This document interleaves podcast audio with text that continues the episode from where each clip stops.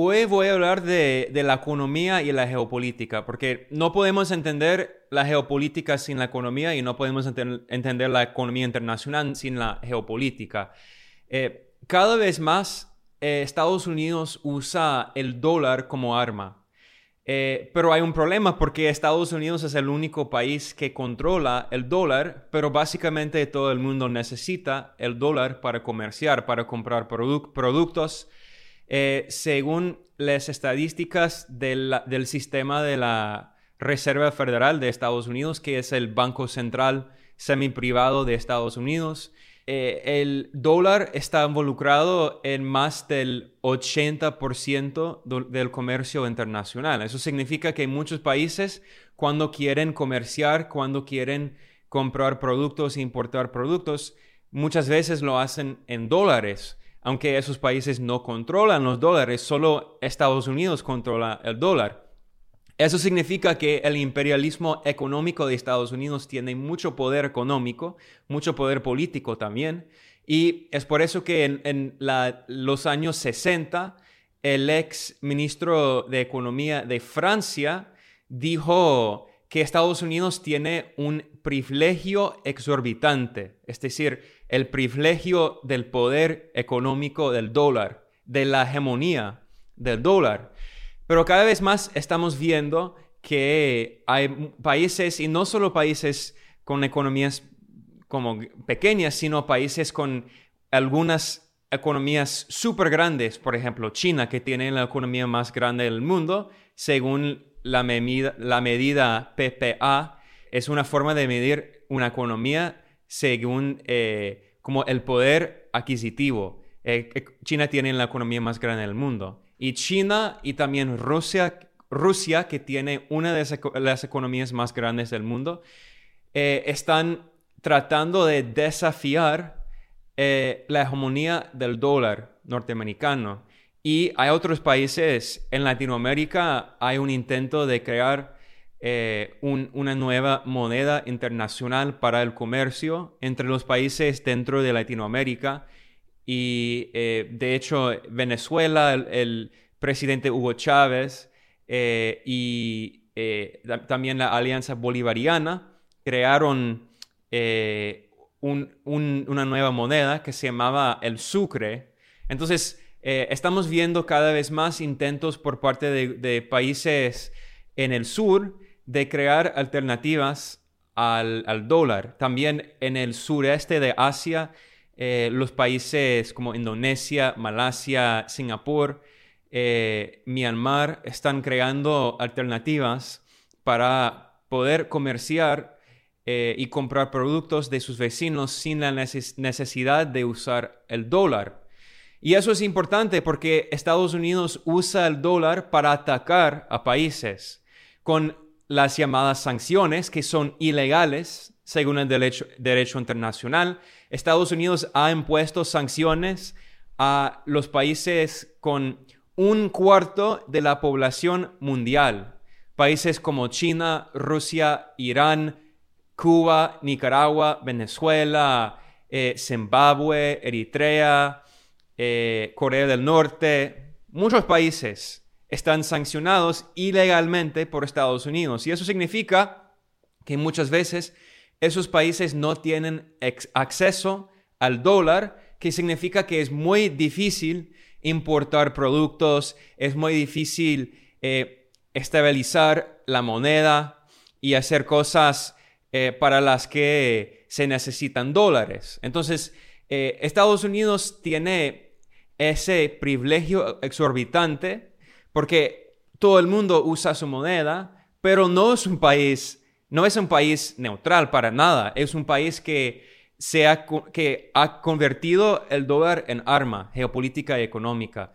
Entonces, ahorita voy a hablar un poco de, de la estrategia de Rusia y de China para evitar y desafiar la hegemonía del dólar.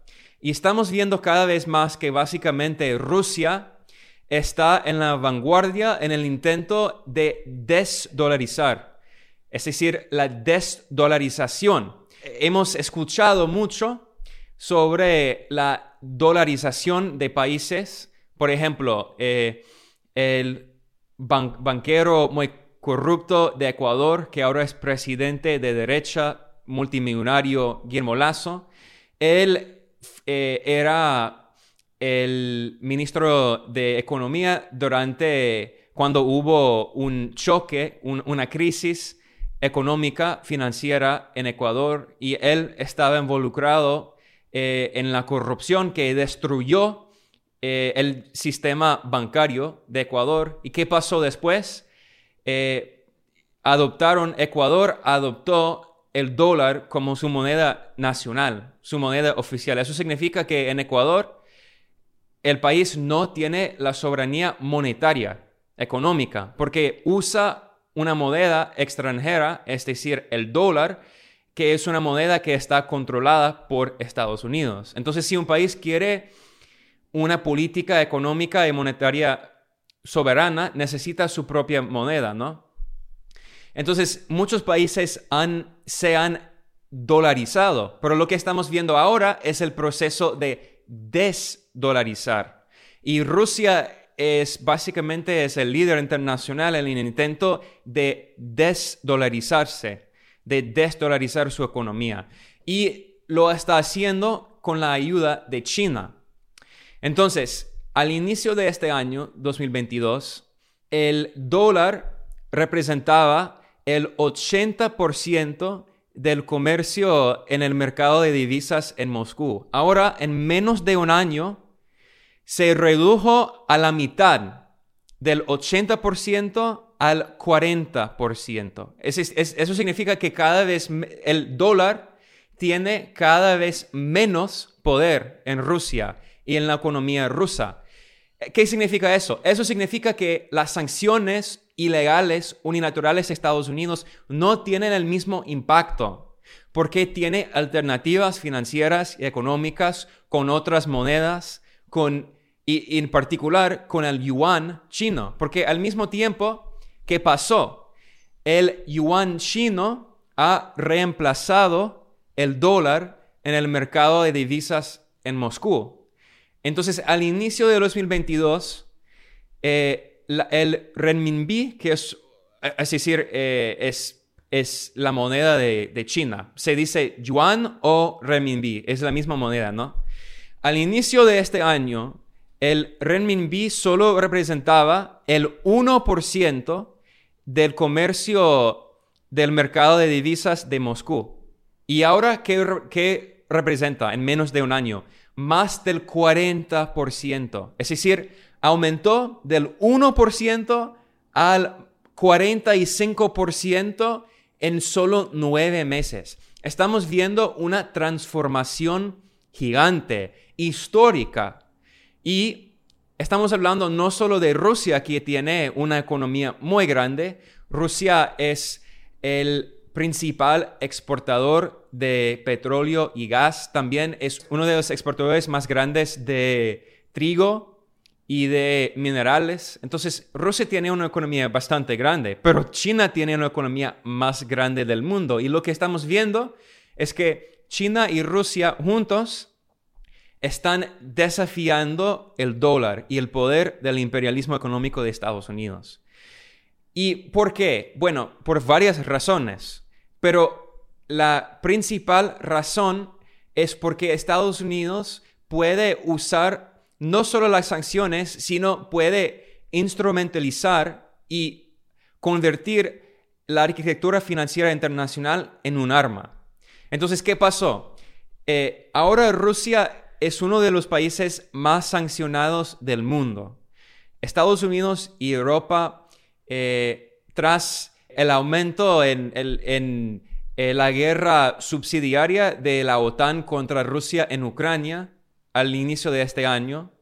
Eh, la OTAN está atacando a Rusia, la CIA, de hecho hay un informe que fue publicado esta semana que dice que la CIA está atacando el territorio de Rusia, que significa que no es una guerra entre, entre Ucrania y Rusia es una guerra entre Estados Unidos y Rusia, entre la OTAN y Rusia, y Estados Unidos está usando Ucrania como arma, como proxy, como en una guerra subsidiaria. Y bueno, eh, entonces yo estaba hablando de la guerra económica con las sanciones, pero no solo eso, también Estados Unidos instrumentalizó el sistema SWIFT. ¿Qué es el sistema SWIFT? Es el sistema de comunicaciones interbancarias. Eso significa que si un banco en, eh, en París quiere comunicar, quiere mandarle dinero a un banco en Moscú, tiene que usar el sistema SWIFT de comunicación interbancaria. Pero ahora varios bancos rusos no pueden usar el sistema SWIFT porque fueron desconectados por Estados Unidos, que básicamente es un crimen porque el sistema SWIFT no es propiedad de Estados Unidos, supuestamente es parte de la arquitectura financiera internacional, supuestamente todos los países tienen acceso, pero lo que estamos viendo es que cuando Estados Unidos habla del llamado orden basado en las reglas, no es un orden basado en el derecho internacional, es un orden controlado por Estados Unidos. Y Estados Unidos puede decir, no queremos que ese país pueda hacer negocios, comerciar. Entonces, lo que Estados Unidos hizo también, y también Bruselas, es decir, la Unión Europea, congelaron una asombrosa cantidad de dinero que pertenece al gobierno ruso. Estamos hablando de el robo de más de 300 miles de millones de dólares de las reservas de divisas del Banco Central ruso. Estados Unidos hizo lo mismo eh, contra Venezuela. Le robó el dinero a Venezuela. Le robó el oro a Venezuela. el Banco de Inglaterra le robó más de mil millones de dólares de oro que pertenece al gobierno de Venezuela, es decir, el pueblo venezolano, y fue robado por el Banco de Inglaterra. Bueno, Estados Unidos también hizo lo mismo a Irán. Le robó miles de millones de dólares del Banco Central de Irán. Y recientemente, en el año pasado, Estados Unidos le robó las reservas internacionales del Banco Central de Afganistán. Entonces estamos viendo que Estados Unidos y Europa son piratas. Están robando las reservas de, los bancos centrales de los países internacionales, extranjeros. Es robo, es una violación del derecho internacional, es un crimen, es un delito. Y lo que hicieron a Rusia bueno, no tiene precedente histórico. Estamos hablando de, una cantidad de dinero que es más grande que la mayoría de los PIBs de muchos países. Y ese dinero ahora está congelado y Estados Unidos va a robar ese dinero para pagar a Ucrania. Es decir, Estados Unidos le está robando al pueblo ruso para comprar armas para Ucrania para librar una guerra. Entonces, ¿Qué se puede hacer? Bueno, se puede desdolarizar, porque si los países no, si los bancos centrales de los gobiernos del mundo no tienen la mayoría de sus reservas internacionales en dólares o en euros, eso significa que Estados Unidos y Europa no pueden robar sus reservas internacionales. Y eso es exactamente lo que Rusia está haciendo. Entonces, mencioné que al inicio de este año, eh, el 80% del comercio eh, en el mercado de divisas en Moscú era en dólares, ahora solo el 40%. Y Rusia se ha convertido en menos de un año en el cuarto centro comercial extraterritorial de yuan más grande del mundo. También eh, un funcionario del Banco de Rusia dijo que eh, el yuan chino es una moneda amistosa, es decir, que China no va a imponer sanciones a Rusia y robarle el dinero. Y es por eso que el propio Fondo Monetario Internacional, que básicamente es un arma económica y geopolítica de Estados Unidos, publicó un informe en marzo en lo que, en lo que advirtió sobre una erosión del dominio del dólar. Eso significa que el dólar tiene cada vez menos poder. Y el FMI señaló que el uso del yuan chino en las reservas de los bancos centrales del mundo ha aumentado, mientras que la cantidad de dólares estadounidenses se redujo del 70% en el año 2000 a menos del 60% en el año pasado. Entonces, estamos viendo un intento de desafiar la hegemonía y el imperialismo económico de Estados Unidos, no solo por parte de China y Rusia, sino también Irán. En julio, el presidente de, Rusia, Vladimir Putin, visitó Irán y ahí eh, en Teherán, la capital, Rusia e Irán eh, firmaron un acuerdo de cooperación energética que vale más de 40 miles de millones de dólares. Y también eh, dicen que van a profundizar su integración económica. Y Putin y el líder supremo, el líder supremo de Irán, Ali Khamenei, eh, llamaron a desafiar el dominio del dólar estadounidense. Y en cambio propusieron el uso de monedas locales, regionales, para el comercio. Entonces, en mi opinión, esa es la respuesta. Eh, la profundización, el fortalecimiento de, de las relaciones entre los vecinos, en Latinoamérica, en Asia, eh, en África. Las regiones del mundo del sur eh, tienen que profundizar su comercio, sus relaciones con sus vecinos para desdolarizarse. Y eh, bueno, en Latinoamérica creo, hay, creo que hay una posibilidad con el intento de crear otro intento de crear una moneda internacional para comerciarse sin la necesidad del dólar. Ya estamos viendo que en Asia, con China, Rusia, la India, Irán, Kazajstán, estamos viendo que esos países están tratando de desdolarizar su economía y su comercio y creo que en Latinoamérica también cada vez más los gobiernos progresistas de izquierda, los gobiernos antiimperialistas eh, entienden la importancia de desafiar la dictadura económica del dólar y de Estados Unidos.